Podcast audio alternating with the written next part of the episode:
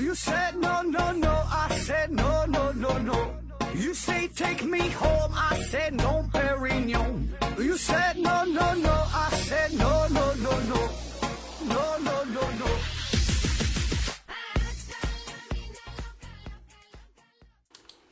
拼命探索，不求果。欢迎您收听思考盒子，本节目由喜马拉雅平台独家播出。今天呢，咱们整一个比较狠的话题啊，咱再聊聊哲学。呃，感觉咱挺长时间都没聊哲学了。之前聊过哲学的七种武器啊，不懂就别瞎说。还有这个我是谁啊？我从哪来？我要到哪里去？呃，自我感觉良好啊，感觉这个哲学整的还行啊，有点深度。但是呢，这玩意儿它确实吧，它不太好整啊。你要讲浅了吧，它没啥意思；你讲太深了吧，你们又听不懂啊。主要是我也不会哈，整不了太深。而且呢，感觉哲学这个主题。受众是比较窄啊，那咱们今天咱就豁出去了，咱就再整整一把哲学啊，也不要什么点击率了，也不在乎完播率了啊，硬做一期 哲学节目。今天聊点啥呢？咱说说不可知论啊，不可知论。那啥叫不可知论？跟它相对的呢，就是可知论。这个话题呢，属于哲学基本问题的第二大方面，就是思维与存在有没有同一性。呃，第一方面大问题是啥呢？是思维与存在谁是第一性啊？就是思维决定存在，还是存在决定着思维啊？然后就衍生出了唯物主义和唯心主义嘛，这叫本体论。那么第二大方面呢，说的就是思维和存在它俩是否有同一性。如果认为人的意识能够正确认识客观世界，掌握规律，这就叫做可知论；如果认为人的意识不能够，或者说不能彻底的认识客观世界，掌握规律。那这个学说啊，就是不可知论，说这个思维和存在没有同一性，啊，这个就属于认知论的呃这个范畴了。那还有另外一个大的问题就是方法论，啊，人们用什么方式、什么方法来观察这个世界，来处理一些问题啊，这方法论的事儿。那我觉得相比来说吧，这个可知论和不可知论，嗯，在哲学当中算是比较容易的啊，或者说是我们容易。容易感受、容易理解的，就这个话题呢，它并不需要太高深的哲学知识啊，每个人都可以参与其中。一说呢，你也能听得懂啊，因为我们平时就是这样去认识这个世界的。你看，比如咱们平时看到，呃，世界上的各种景象，蓝天白云、高楼大厦，街道上车水马龙，呃，商店当中各种琳琅满目的这个卖的商品，那这些东西我们都会把它看作是。客观世界真实的存在，因为这些东西不会以你的意志为转移。你不能说你想着啊，这个 LV 的包到到你手里就到你手里，对吧？它就在那待着啊。而且就算人类消失以后，这些东西仍然还会存在，它们仍然会按照客观世界的规律运行啊。天上的这白云，蓝天白云，对吧？它也不会按照你的意思，你想怎么整它就怎么动，对吧？它有自己的规律啊，这就是客观世界。就我们。也可以感受到这些东西存在，对吧？我们看到它，我们感受到它，啊，所以这个这些东西我们也是可以可以认知到的。比如说你面前有个大红苹果，你用你的眼睛、用你的耳朵、用你的舌头、用你的身体，用这些感官啊，可以去感知到它。这苹果是红的，是圆的，闻起来有点香，吃起来有点甜，啊，我们也可以对客观世界进行描述，好像这个没有什么难的，对吧？这不就是可知论吗？而且咱上学时候学的一直都是说这个世界是是是是可知论。对吧？在政治课上都是这么讲的啊，所以这不可知论感觉是傻逼的想法，对吧？就我们可以认知这个世界，可以发现很多规律，然后呢，并且运用这些规律啊。你看现在咱可以把人类送到月亮上啊，现在又往火星上努力了。我们现在的这这个造出了汽车，造出了飞机，这些呢都是对于客观世界的认知，都是基于对客观规律的掌握，感觉这个世界就是一个可观的世界。那如果是不可知的话，那怎么还会有今天的人类文明呢？那如果这个问题真的就这么简单的话啊，它就不会成为哲学的基本问题之一了啊，因为这里边有一个关键词，彻底啊，彻底认识这个世界。呃，也许啊，人类的意识可以在一定程度上认识这个客观世界，可以掌握一部分规律，但是是否能够彻底的认识这个客观世界，这事儿就不好说了。哎，故事呢还得从古希腊时期说起啊，说那个时候有一个智者叫做高尔基亚。他呢就曾经表达过，人类在宏观的宇宙面前十分的渺小，十分的无力啊。他曾经有三个非常著名的观点：第一，无物存在啊，没有东西存在。第二，即使有物存在，也无法认知。第三，即使可以认知，也无法表达。你看他这三个观点是一层一层的啊。那说到最后，就是人类很渺小，很无奈啊。当然，他当时的他这个观点和整个论证的过程，呃，用现在的眼光来看，呃，整个的概念是非常模糊，定义也是很混淆啊，论证的过程也是漏洞百出啊。但是不得不说，这个可以说是不可知论的一个雏形，已经有了这个思想。呃，再比如古希腊时代有一个名人哈，叫皮浪，也是个哲学家。他呢就认为人们不可能认识事物本质啊，也不能肯定事物是否存在，主张呢对事物不做任何判断，因为我们没有认识这个世界的能力。那话说有一次，皮浪和他的朋友一起在街上散步，那他的朋友知道他是不可知论者啊，就故意出个题目刁难他。哎，说你看啊，皮浪啊，前边呢来了一个马车。那按照你的理解，按照你的说法，这个世界上到底那有没有这个马车呢？你是否能对这个马车的存在做出一个判断呢？皮浪说：“那我当然不能做出判断了啊，我并不知道这个马车是否真实存在啊，我给给给不出答案啊，因为人们无法正确的认知外界事物。”那他朋友说：“那既然这样的话，你不承认马车存在，你敢不敢躺在马车底下，让他从你身上压过去？”皮浪说：“敢呢，那有啥不敢的？”说完，一个箭步冲到马车前边，躺在了地上啊。这车夫见状，立马是拉住了车闸，这这马车呀，算是停了下来，有惊无险。皮浪是安安然无恙啊。但是呢，这样的玩笑不能总开啊，他的运气也不能总这么好。嗯，据说在皮浪九十岁的时候，又有人对他开了同样的玩笑。皮浪呢又躺在了地上，但这一次呢，皮浪没有这么幸运了啊！这个车轮从他身上碾过，死了啊！当然，这个事儿我觉得十有八十有八九啊是一个段子啊。呃，在那个时候呢，不可知论呢还不太成型，更倾向于一种怀疑主义啊。当然，这是另外一个话题了。这两这两个理论有一些交织在一起的地方啊，咱不细说。那说真正把不可知论作为一种系统的哲学理念给提出来。哎，这个呢是到了十八世纪的欧洲，当时啊科学还不够发达，也没有完全独立出来。那个时候，科学、呃哲学甚至宗教，哎都是糅合在一起的，区分的并不明确。呃，关于自然知识也是比较零碎的。那许多大自然当中的现象，找不到本质上的原因，给不出科学层面的回答，所以呢，也就促使了一些哲学家有了这样一种猜想。他说。就我们能够感知到的这个世界背后啊，是不是存在着另外一个不可知的真实世界呢？那个世界才是世界的本源本质。那康德呢，就管这个世界叫做物质体。那你大致就可以这样理解一下啊，就说这个物质体可以刺激人们的感官，刺激你的眼睛、你的耳朵，给你带来种种体验，然后让你以为说你认识了这个世界。但是物质体的真实面貌是啥？我们不知道。哎，我们只有这种体验。而同时期另外一个大哲学家叫休谟，他呢认为我们的认知是完全局限在经验范围之内的。人不仅不能感知和证明物质实体的存在，也不能感知和证明精神实体的存在，因为人的知识都是来源于你的感觉、你的经验。那这些呢都是非常主观的感受。至于是什么原因引起的你这种感觉？这就是一个不可知的问题，啊，因为你只能知道你的感觉，至于感觉之外的东西，你是无法察觉到的，永远也不可能知道。嗯，这休谟呢，也是近代欧洲关于不可知论的主要的代表人物之一了。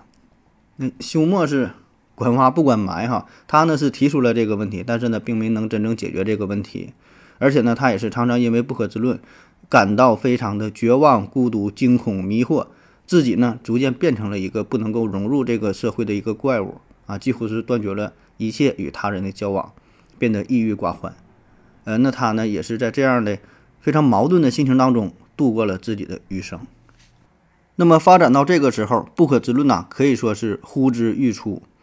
正式提出不可知论这个概念的呢，是一个英国人，叫做托马斯·亨利·赫胥黎啊，这个人很有名啊。呃，不可知论就是他创造出来的。英语呢叫做 agnostic，啊 agno agnostic，源于呢希腊语，a 就是这个字母 a 呀，就没有啊，没有和这个嗯 gnosis 啊 gnosis 就是认知啊，没有认知，agnostic 就是没有认知，不可知论。这个赫胥黎呢在历史上那算是有一号啊啊，但是他并不是有名的哲学家，他更准确、更重要的身份是博物学家和生物学家。呃，在进化论方向是做出了很多的贡献，是达尔文坚定的追随者。那么，一个生物学家为什么会研究哲学上的问题？首先呢，咱说当时啊，这个自然科学开始蓬勃的发展，哎，人们呢开始觉醒嘛。那他呢是追随着达尔文的进化论，总想找到事物背后的真相。那么在对于自然世界认知的过程当中，他就发现了这么一个问题，就是所有我们获取的这个知识都是依赖于我们的感知，而这种感知呢是依托于个人的感觉器官。所以呢，人的能力不能超出自己的感觉，不能超出自己经验的这个范围啊，所以呢就感觉很无奈啊。那首先，我我们的感觉，你看是非常有限的，只有视觉、听觉、触觉、味觉、嗅觉这五种。我们对于整个世界的认知也仅能有这五种，因为这是由我们的感觉器官所决定的。那比如说，有个人他有先天性的听力障碍，那么在他的世界当中，他就只有这四种感觉，缺失了这个听觉。那么我们人类是不是有可能，咱集体都是残疾人？就全地球的这些人都是残疾人？就我们仅有这五种感觉呀，而实际上的感官可能远远不止五种，有六种，有七种，十种、一百种、一千种、一万种、无数种啊！可能说在某个星球上，某个外星人，他的感觉器官就更加的丰富，他能够感受到其他的这种、这种、这种体验啊。但我们很遗憾，我们没有，我们没有这个接收器，所以呢，我们就不知道宇宙其他方面的信息。再有呢，我们仅有的这五种感觉也是非常的有限，对吧？你在视觉方面，你只能看到可见光。啊，就可见光，对于红外线、对于紫外线以外的这些东西看不到。听觉方面，只能听到一个非常狭窄的、有限的这么一个频率的声波，对吧？对于超声波、次声波以外的这些振动，你也察觉不到。那味觉、嗅觉更是如此啊！这气味的话，比较淡的话，你听不着，必须得浓点，对吧？你你喝喝水的话，体验这个味觉的话，那比如说稀释多少倍之后，你也察觉不到。但是呢，其他动物在这些方面就比人类强得多了啊！那他们他感受的这个世界和我们的体验也完全不一样。那么，到底哪个才是真实的世界呢？啊，就比如说，假设有一种生物，它能感觉到的这个光线的范围不只是可见光，还有什么 X 射线、什么伽马射线等等啊，其他频段的这电磁波，那么它能看到的世界就会跟人类所看到的世界完全不同。那类似的生物还有这个蝙蝠啊、鲸鱼啊。它们都是利用超声波定位，那么在它们的脑子当中呈现出的这个情景啊，跟我们看到的、想象到的一定也不一样啊，所以彼此是无法理解的。再有呢，就是同样，就算都是在人类世界当中，每个人的感觉体验也不一样。你同样吃一碗麻辣烫，有人觉得辣，有人觉得不辣；同样喝一杯饮料，有人觉得甜，有人觉得不甜。也就是说，对于某一事物的感知，人与人之间。是不一样的，不可能完全相同。那么哪个才是真实世界的样子呢？啊，也都不是，对吧？这只是我们每个人自己的一种体验罢了。所以，外界事物的客观信息与我们人类对这些信信息的主观反应之间必然存在着差异。至于这个差异到底有多大，我们不知道。我们再继续思考这样一个问题啊：说在一片原始森林当中，有一棵大树突然倒下。那么旁边如果没有人的话，这棵树倒下的时候是否发出了声音？啊，这是一个非常经典的哲学命题了啊。那为了便于理解，我们可以先这样假设：说在这个森林当中呢，呃，这个大树倒下的时候，这旁边呢有一个人。那这种情况下，显然啊，这棵大树倒下的时候发出了声音，因为旁边有人听到，对吧？那么假如说这个大树倒下的时候，旁边站着是一个聋子呢，那么这个大树倒下的时候是否发出了声音？呃，我们的直觉可能回答，仍然是发出了声音。只不过呢是没有人听到，对吧？但是说你不能否认声音的存在。哎，那我们再想一想，如果这个大树旁边站的是一个机器人呢？那这棵大树倒的时候是否发出声音呢？哎，这个时候每个人理解可能就不一样了哈。有人觉得发出声音，有的人觉得它没有声音，哎，不好说啊。所以这个问题的核心就是我们对于声音的理解，如何定义声音？什么叫声音？声音是一种客观存在还是一种主观感受？没有人的话，是否还有声音？那我们就得从这个定义出发看一看啊，这声音，声音是由物体振动产生的声波，是通过介质传播，并能被人或动物听觉器官所感知的波动现象，可以被人耳识别的声波是频率在二十赫兹到两万赫兹之间，我们把它称之为声音。所以呢，你看这个概这个概念哈，一看就就就明了了。这个概念呢，对于声音的描述并不是一种客观的存在，而是以人耳或者是动物的耳朵作为评判标准。啊，看看我们这个耳朵是否能够识别。如果能识别出来，我们管这个叫做声音；那识别不出来啊，那就不是，对吧？它本质上，它本质上确实是物体振动产生的声波，但是呢，有一些声波是无法察觉的，对吧？我们不把它称之为声音，只是一个特定的频段。所以呢，这个所谓声音的定义，就是完全依赖于人体的感受。那人类许多概念呢，也都是如此，就是我们已经习惯了凭借着自己的感觉来定义这个世界。可这个呢，根本就不是世界的真实面貌。我们只是单纯凭借自己的感官，从无数种信息当中抽取出来那些自己能够感知到的很小的一部分，以为这就是世界的全部了。而实际上，面对浩瀚的宇宙，人类只是一种带有强烈局限性的渺小的生物而已。那有人可能会说了哈，那我们现在已经。呃，有了很多辅助的设备哈，现在这个科技非常发达。你看，最开始研究出了显微镜、望远镜，现在有什么声纳技术，对吧？这温度上有这个测量温度温度计啊，红外线探测仪、什么超声波接纳仪等等等等。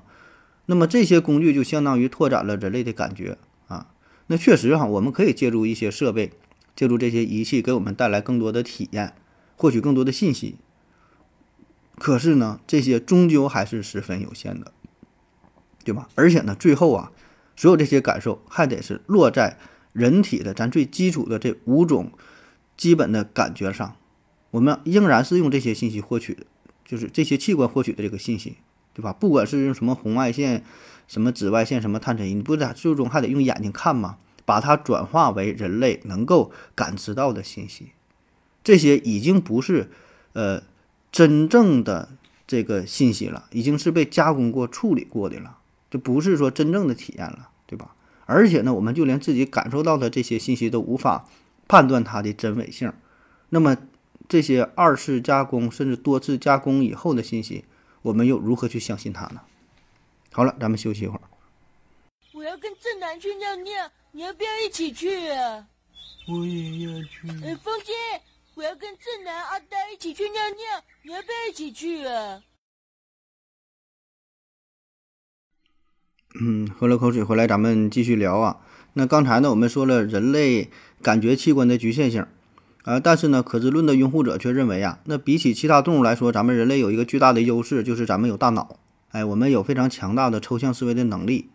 哎，也就是说，人类的大脑呢，能够通过感官的认知，根据观察到的这些变化，发现背后的规律性，并且呢，把它抽象出来，进而呢进行总结。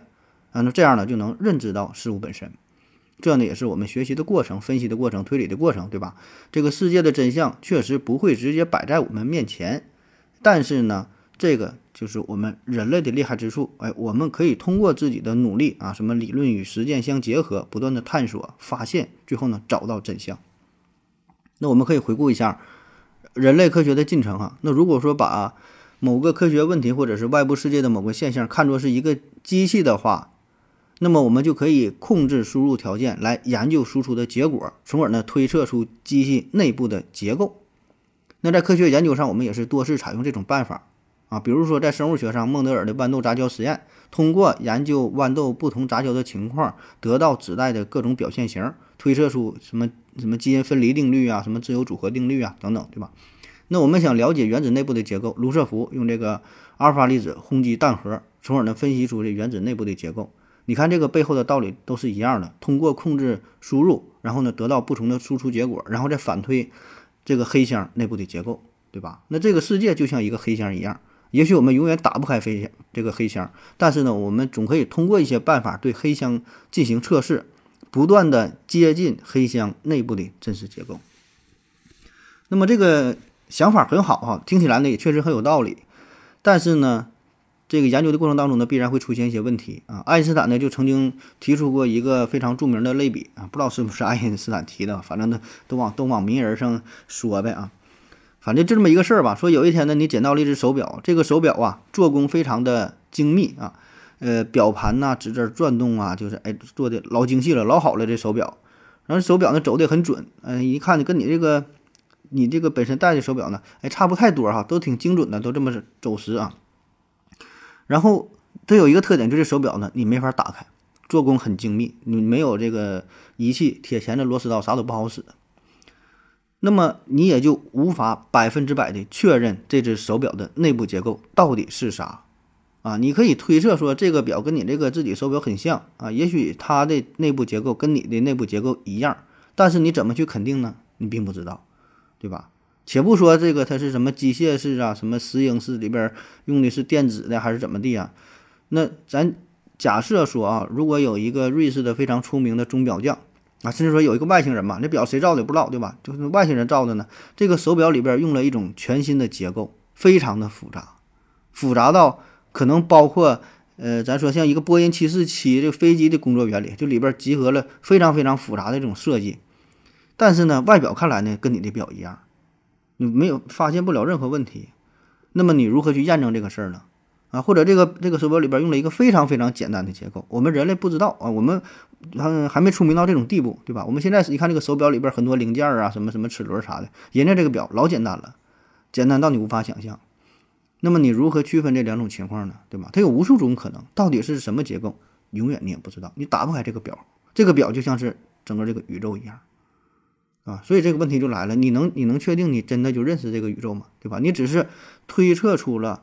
嗯，或者是给出了一个模型，嗯，给出了一个理论，你这个理论确实能够描述这个世界，但并不是世界的真相。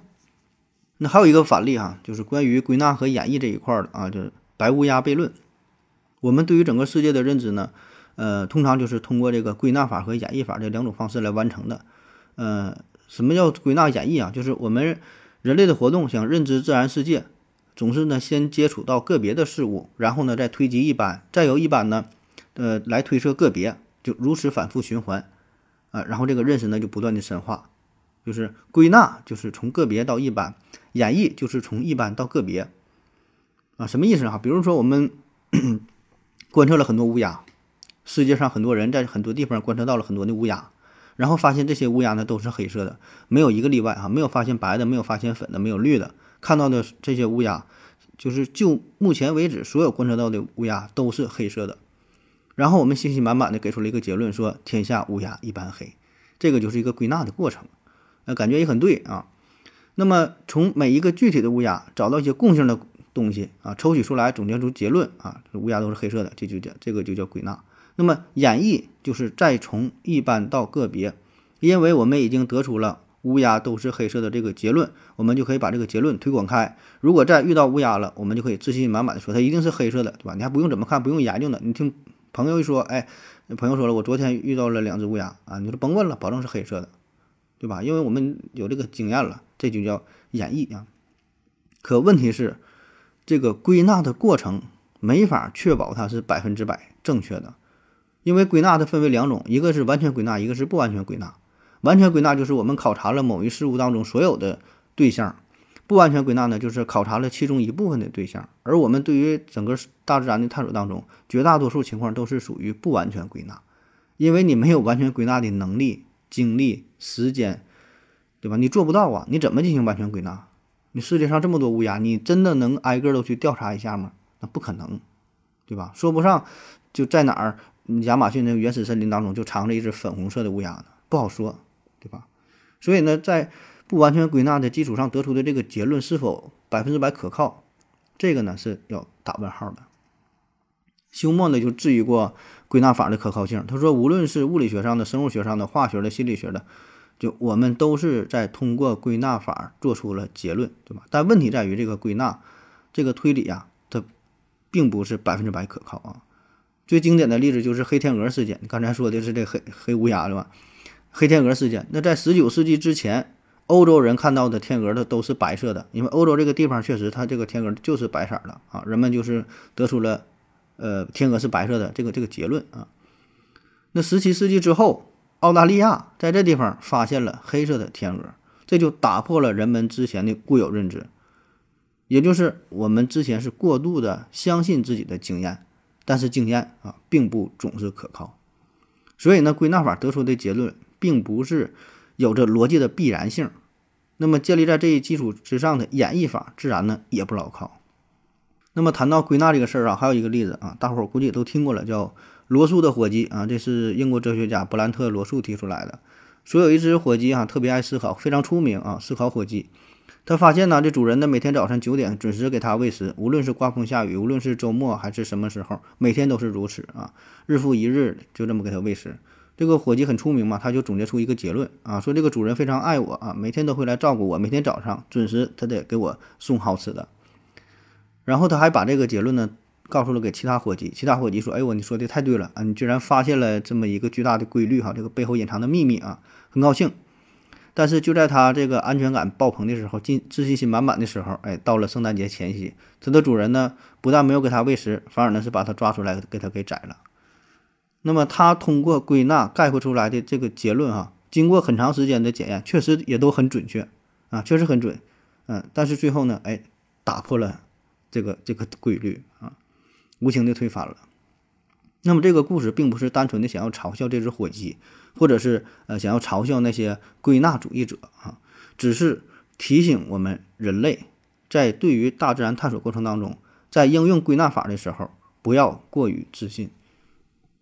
对吧？所有我们得到这个结论，如果是利用了这个不完全归纳法得来的，那么保不齐哪一天它就会被打破。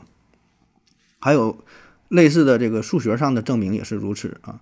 数学上有很多证明，呃，我们一时呢难以给出一个严谨的这个数学上的证明，但是我们可以就进行尝试啊。有人就是有很多例子啊，叫什么什么。费马大定理啊，什么哥德巴赫猜想，就就这类的哈，就你用一二三四，可能十以内、一百以内、一千的一万以内，有的把这个数啊试到了就几十万、几百万，甚至几亿啊，都没有反例。但是呢，这个仍然不能成立啊，并不是说这个数学家对自己要求怎么严谨啊，确实有一些反例是出现在非常非常大的这个数上才会出现反例啊，这种例子也有，对吧？所以呢，这种归纳法不完全归纳法一定是不可靠的。那么再说到这个对于大自然探索啊，就人类对于整个这个世界的探索呢，一切都是始于观察。那么观察提供的这些原始材料，呃，科学科学知识都是建立在这些原始数据、原始的观察上，对吧？而这个科学的这个知识也都是利用这个归纳法，从非常有限的观察当中得出来的，一点点推导出来的。所以呢，这种归纳法得出的结论，它未必是正确。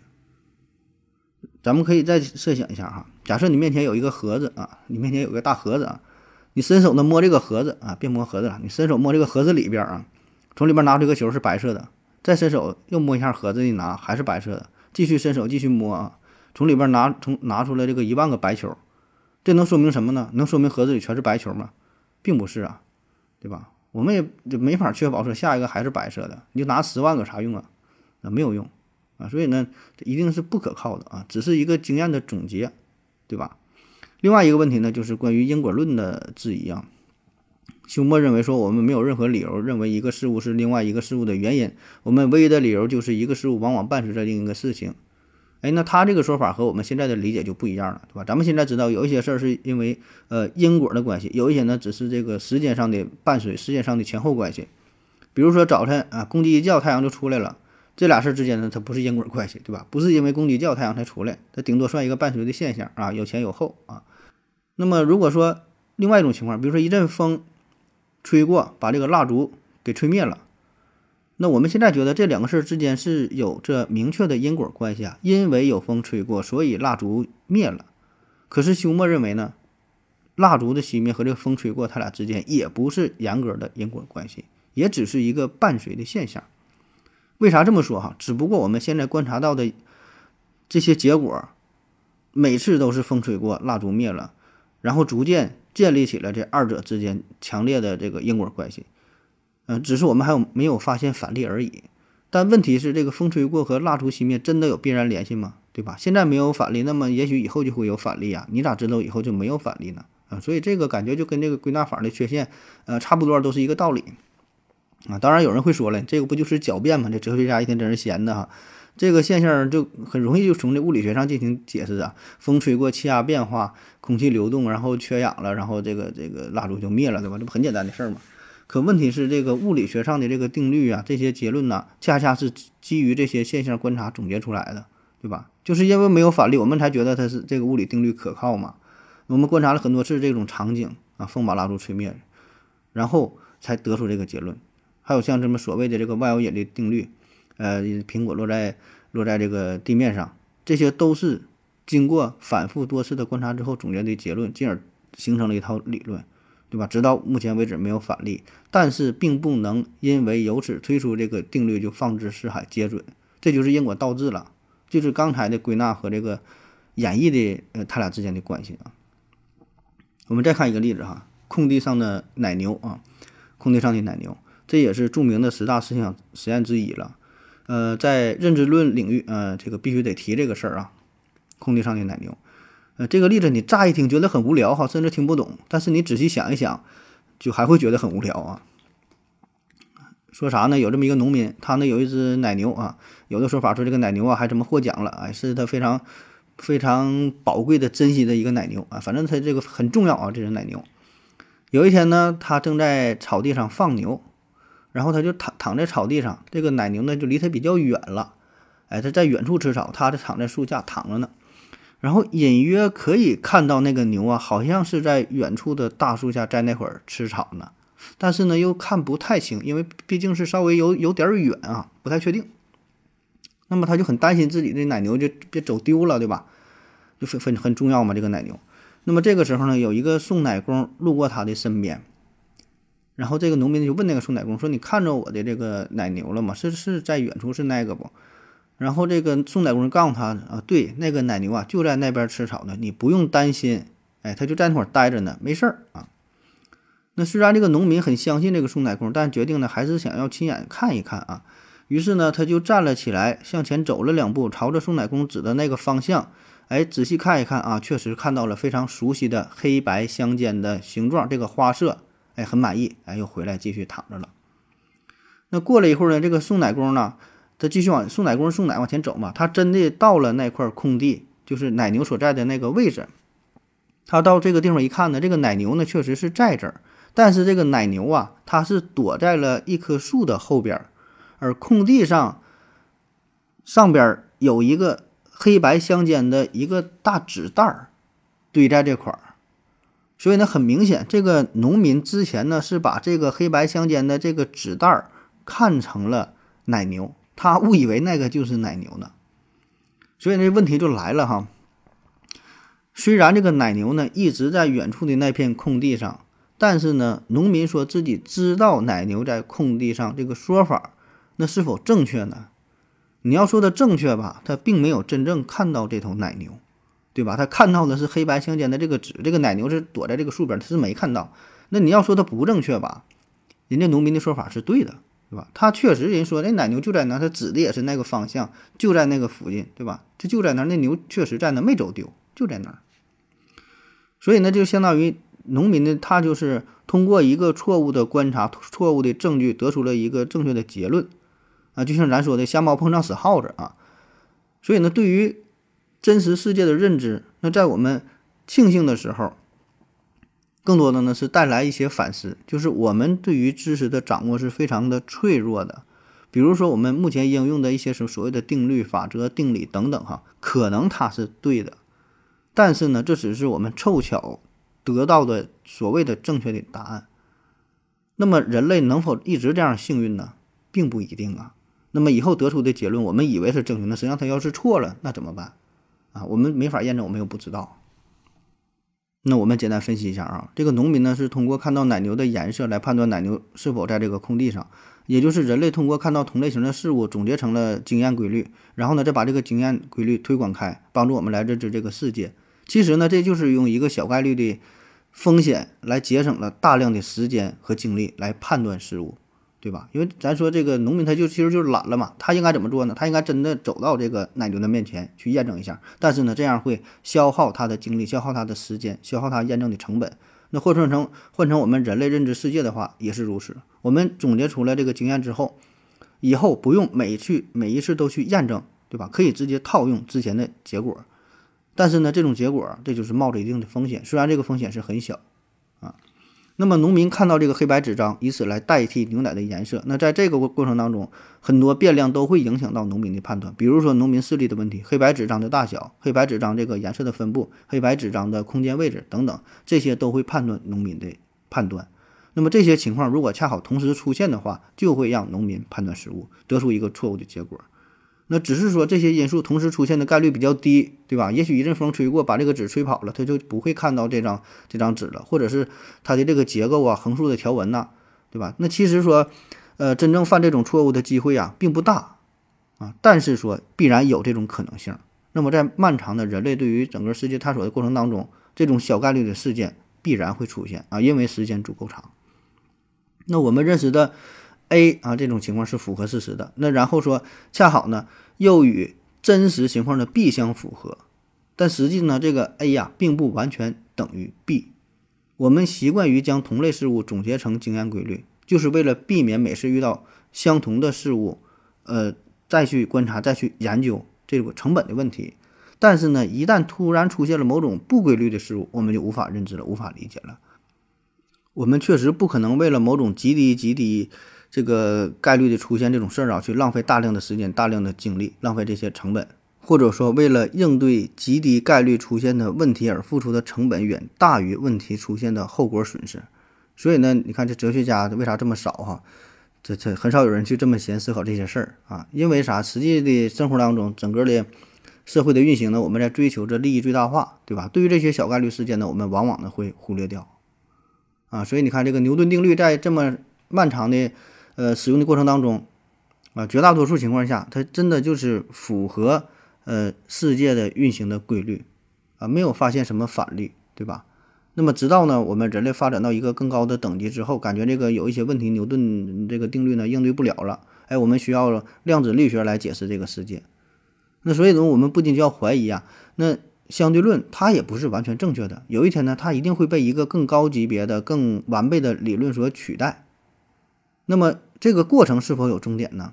我们也不知道。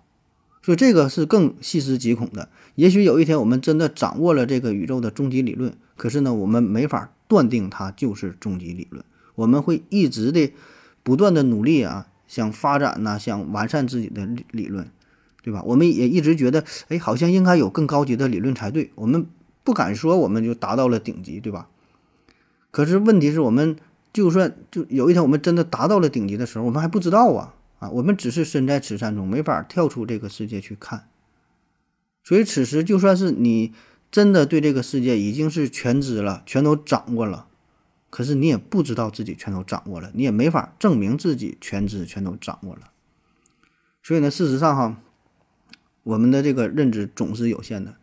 这种有限啊，不仅是你没法认知，就算你认知了这个宇宙，你也不知道，你掌握了宇宙终极真理，你也不知道。你永远无法判断自己是否真的掌握了宇宙的真理，对吧？那如此说来，哎，那这个世界就是不可知的了。哎，好了，咱休息一会儿。我要跟正南去尿尿，你要不要一起去啊？我也要去。哎，风姐，我要跟正南、阿呆一起去尿尿，你要不要一起去啊？尿过尿回来，咱们继续聊啊。下面呢，我们聊一聊，嗯、这几个对，尿过尿回来，咱们继续聊啊。下面呢，我们聊一聊对于不可知论一些常见的误解。当然了，这个误解呢，并不是官方的说法啊，这是我自己想到的啊，和大伙儿分享一下。有不同意见呢，欢迎大伙儿在下边留言。第一个呢，对于不可知论经常被引用的一句话啊，就说“吾生也有涯而知无涯，以有涯虽无涯，殆矣”啊，说人的生命是有限的，知识呢是无限的，用有限的生命去追求无限的知识啊，那就嗝屁了。所以呢，对于真实宇宙是不可能认知的，因为宇宙在空间上是无限的，在时间上是无限的，而人类的生命呢是有限的，对吧？这根本就没有可比性。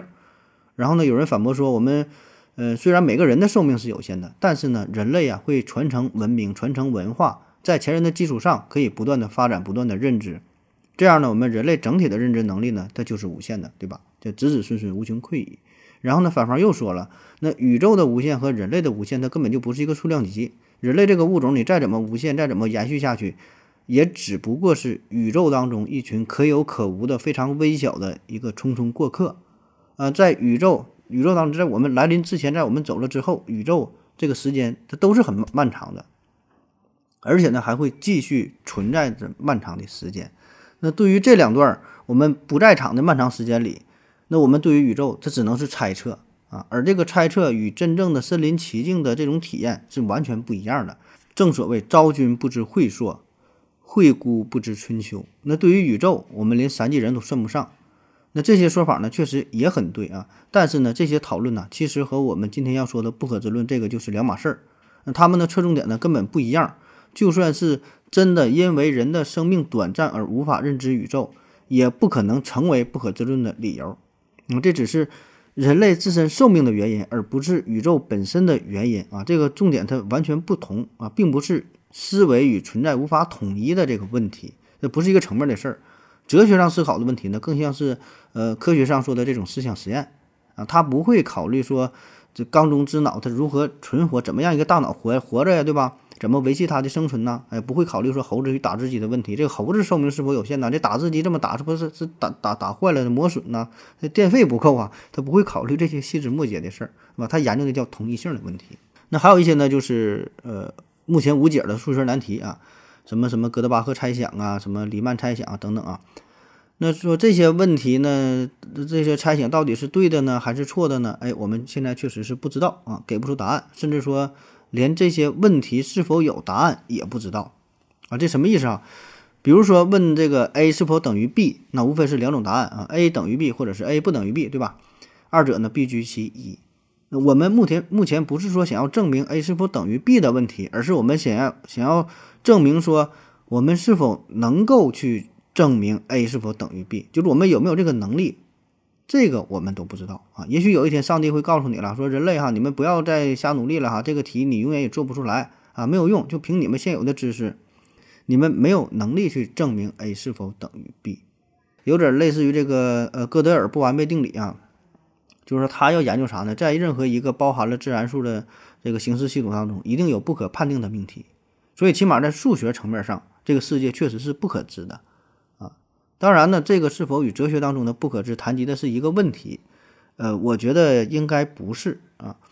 就如果说承认了哥德尔不完备定理的话，那么如果说这个哥德尔不完备定理和这个呃不可知论它要是能联系一起的话，那么哲学的这个第二个基本问题也就不再有任何争议了。这个世界确实就是不可知的，起码在数学层面就是如此，对吧？但是很多科学家、很多哲学家不这么认为。你研究那是数学范畴的事儿，跟咱哲学说的是两码回事儿啊。然后是物理学层面，在不可知论刚刚提出来的时候呢，还处于经典物理学时代，甚至呢，拉普拉斯还信心满满的提出了拉普拉斯妖，想要呢以此来推测整个宇宙的过去和未来。可是呢，量子物理学的出现彻底打破了他的幻想。在量子世界当中呢，有很多事情我们是不知道的，我们是根本测量不了的。比如说，你想准确的测量一个粒子的位置，那么你就不知道它的速度；反之呢，你能测量它的速度，就不知道它具体的位置。啊，显然量子的速度啊和位置，就这个问题上，我们不可能做到同时可知。再比如量子力学上这个非常经典的问题，像薛定谔的猫啊，说打开箱子之前，这个猫是死是活，哎，我们不知道啊，只是处于一种概率的叠加。那再有呢，就受限于光速的限制和其他一些基本的物理法则吧，我们永远无法观测到可观测以外的宇宙到底是什么。那我们现在所说的宇宙，就是人类能够探索的这个宇宙啊，这是有具体的大小的啊，当然它是有个范围，对吧？但是毕竟我们。跟我们这个呃，我们觉得有意义的，我们能够观察到的，就是可观测宇宙。那在外边也有宇宙，但具体啥我们不知道，跟我们没有任何关系，对吧？因为这个我超出了人类的认知范围以内了啊。而且呢，再往细了说，就是对于原子内部的探索，我们也是达到了一个瓶颈啊。到现在也是很很长时间很难再有再大的突破啊。什么强子对撞机啥的也都不好使，对吧？而从理论上计算的话，那在普朗克长度之内。更加细小的这个尺度上啊，这些问题更是毫无意义啊，也是不可知。所以呢，类似于这些具体的物理学上的问题，显然呢，这就是一个不可知的问题啊。当然了啊，这话说话说回来了，为啥我们说这是误解嘛？就这种纯物理层面的问题，并不是不可知论所要研究的，他根本不考虑这些啊。即使我们真的不可能知晓宇宙的真实场景啊，不管是可视宇宙之外，还是普朗克长度之内。啊，这些只是因为人类的能力、物理学上的技术的限制，这个呢更倾向于方法论的范畴，对吧？不是思维和存在统一统一性的这个这个问题啊，不是不可知论要研究的重点。还有一类问题啊，就是类似于什么外星人是否存在、上帝是否存在？呃，经常呢也有人用这些问题呢来回击可知论啊，说你能证明上帝存在吗？不能。你能证明上帝不存在吗？也不能。你看，对于上帝在不存不存在，这就是不可知的。呃，很明显啊，这个问题呢也是，呃，抛歪了哈。这个重点的研究重点不一样啊，因为啥呢？咱就咱就退一万步说，就算有一天咱证明了上帝的存在，上帝显示出了他的神迹啊，呈现在人类的面前，那么我们还有其他的问题，还可以继续追问下去。你能证明一只长着三只翅膀的粉红色的大象存在吗？不能。你能否认这样的大象存在吗？也不能，对吧？就总有这样的问题啊，总有这种乱七八糟的问题是不可是这个不可知论，呃，是不可回答的，对吧？是不可知的。这类的问题可以说有无穷多个。那其实这类问题呢，也是偏离了不可知论的重点。啊，因为像什么上帝是否存在呀、外星人是否存在这类的问题，啊，咱可以把它看作是受限于人类的呃探索的技术，没法检测到宇宙当中所有的星球、所有的空间、所有的位置。就算你能检查检测到这个三维空间的位置，人家可能存在四维空间、五维空间，其他的什么什么空间，反正你就没有办法进行完全归纳，对吧？所以这确实是不可知的啊。但是呢，这个并不是不可知论研究的重点。它这个重点是啥呢？是说，就假设存在外星人的话，存在上帝的话，我们是否能够感知到外星人？就是我们感知到的这个外星，我们这种体验是不是外星人真正的样子？所以这个是不可知论，这哲学要讨论的问题叫同一性的问题，而不是技术的问题啊。因为我们人类确实呃不具备完全认知世界的这个这个这个基础，对吧？你认识一个事物的过程呢，必然要把这个事物的信息，你说存在大脑当中，然后进行加工、进行处理，对吧？那你要从从这个层面来说，那保证是不可认知了，因为宇宙太大了，保证不能做到。宇宙当中这个粒子的数目一定是大于呃大脑的你这个容量，对吧？因为你大脑就是宇宙的一部分，那你怎么能够认识这个宇宙呢？再加上各种排列组合，所以呢，这些是纯物理层面的，这个不是哲学家 care 的东西。啊，还有一个物理学层面上的事儿呢，就是呃观察带来的，就是你任何的观察、任何的测量啊，这些都会影响到物质本身。你想测量一杯水的温度，你就要把这个温度计放在水中，那么这个时候水的真实温度已经受到了温度计的影响，因为你这个温度计的温度不能跟这个水的温度一样，哪有那么巧的？不可能，对吧？那有了一些偏差，或是高于水温，或是低于水温，就会对水本身的温度呃造成影响。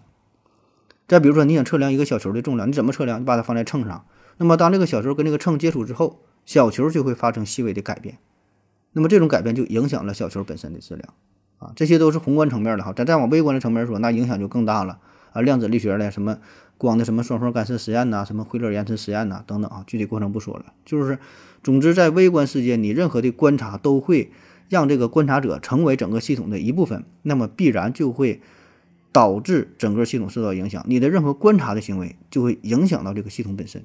啊，所以呢，你观察到的结果并不是真实的、客观的结果，你已经造成了一种影响了。这个原来已经是不一样了，就是我们很难，呃，真正作为一个独立的第三方，站在一个上帝视角，站在一个更高的层次进行观测。我们就是这个宇宙的一部分嘛，对吧？这就叫不识庐山真面目，只缘身在此山中，没法开启上帝视角，没法跳脱出这个系统之外进行客观的研究观察。所以呢，你所有的认知结果必然不是真实的，是经过受到你影响的啊。当然了，这一点呢，仍然不是否认不可知论的呃这个依据哈。我只是说提供这么一个一个思路啊。有很多人用这个否认不可知论啊。嗯，还有一个就是语言这方面啊，嗯，可以说语言呢是人类最伟大的发明了。那有了语言，呃，可以使得我们。把那些具体的事物转化为另外一种抽象的符号，然后呢，可以借助语言进行抽象的思维，也可以借助语言表达自己，与别人进行交流，对吧？进行信息的互换。但是呢，语言有它的局限性啊，任何一种语言都有它的漏洞。两种语言呢，不可能做到百分之百完美的翻译，没法这种做到这种无缝对接。所以呢，每一种语言它都是不完美的。我们可以发现哈，比如说在 A 这种语言当中，一定有一些词语在 B 这种语言当中很难找到对应的，没有说完全对应的，没有，对吧？任何两种语言都是你找不到两个这么完美对接的。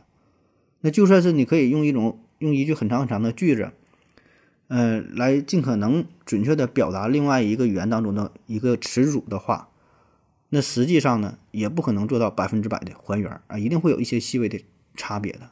而我们对于整个这个世界的认知。一定是以你的语言作为基础的工具，所以呢，由此带来的结果就是，你的认知必然是有局限性的，因为语言它有局限性。那一个使用德语的人和一个使用英语的人，那在他们两个人眼的眼中，这个看到的世界那就是不一样的，对吧？他们都是基于自己的语言构建出了世界的场景，那么哪个才是真实的世界呢？当然都不是了，都是运用了自己的语言对加工后的对这些信息加工之后，然后形成了自我的认知。啊，那我们是否哎可以摆脱语言来认知这个世界呢？对吧？我们不受语言的影响，不就 OK 了吗？想法很好，但我估计够呛啊！你要没有语言的话，你用什么工具来描述这个世界呢？嗯，很难想象啊。那谈到不可知论呢，还有一个要说的就是元宇宙的问题啊。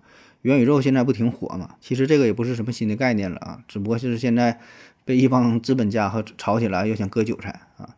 那随着科技的发展进步啊，确实现在硬件方面呢是逐渐成熟，使得这个元宇宙啊成为了可能性啊。原来只是一个科学幻想，呃，原来叫什么缸中之脑啊、中州梦蝶、梦蝶之类的。现在呢，这个元宇宙哈越来越呃贴近了我们的生活啊。那么想象一下哈，说有一个这个大脑嘛，就缸中之脑，就泡在这个实验室的营养液当中啊，电大脑上面连着电极，有疯狂的科学家给这个大脑呢输入各种刺激信号，那么带来的这种刺激跟你呃真正体验外部世界是一样的，你没法分辨啊，那么你也就永远无法验证自己是不是缸中之脑啊，所以就是一个缸中之之脑这个事儿。哎，也会让你隐隐觉得这个世界到底是不是可知的呢？你也没法去判断，啊，当然，以上我说的这一部分嘛，这叫误解嘛，就是这些确实是感觉是让这个世界不可知的啊，但是很多并不是不可知论要讨讨论的重点啊，不是这个哲学范畴的这个话题了啊。好了，感谢各位收听，谢谢大家，再见。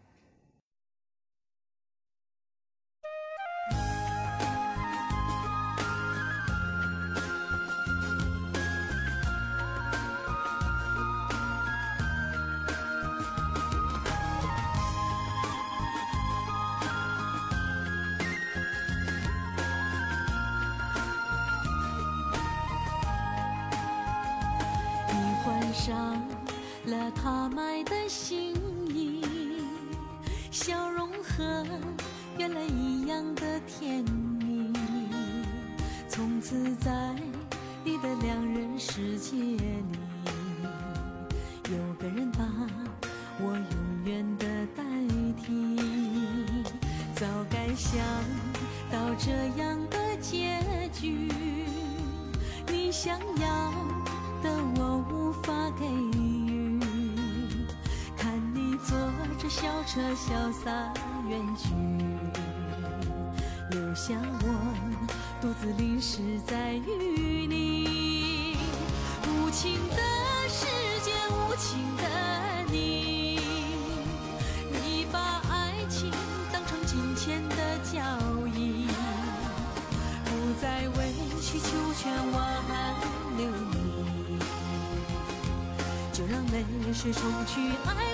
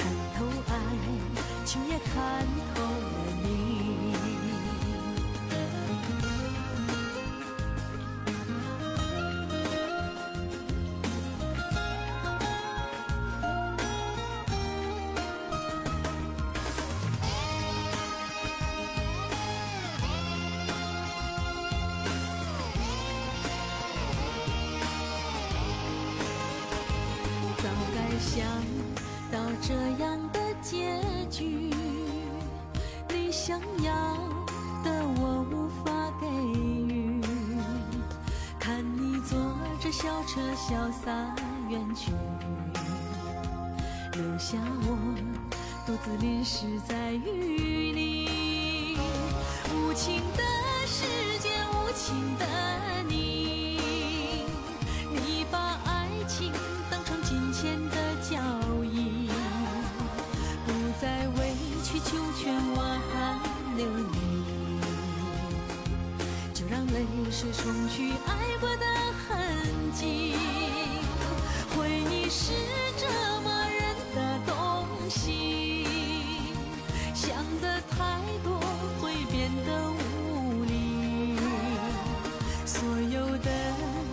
事都化成叹息，看透爱情也看透了你，无情的世界无情的你，你把爱情当成金钱的交易，不再委曲求全挽留你，就让泪水冲去爱过的痕迹。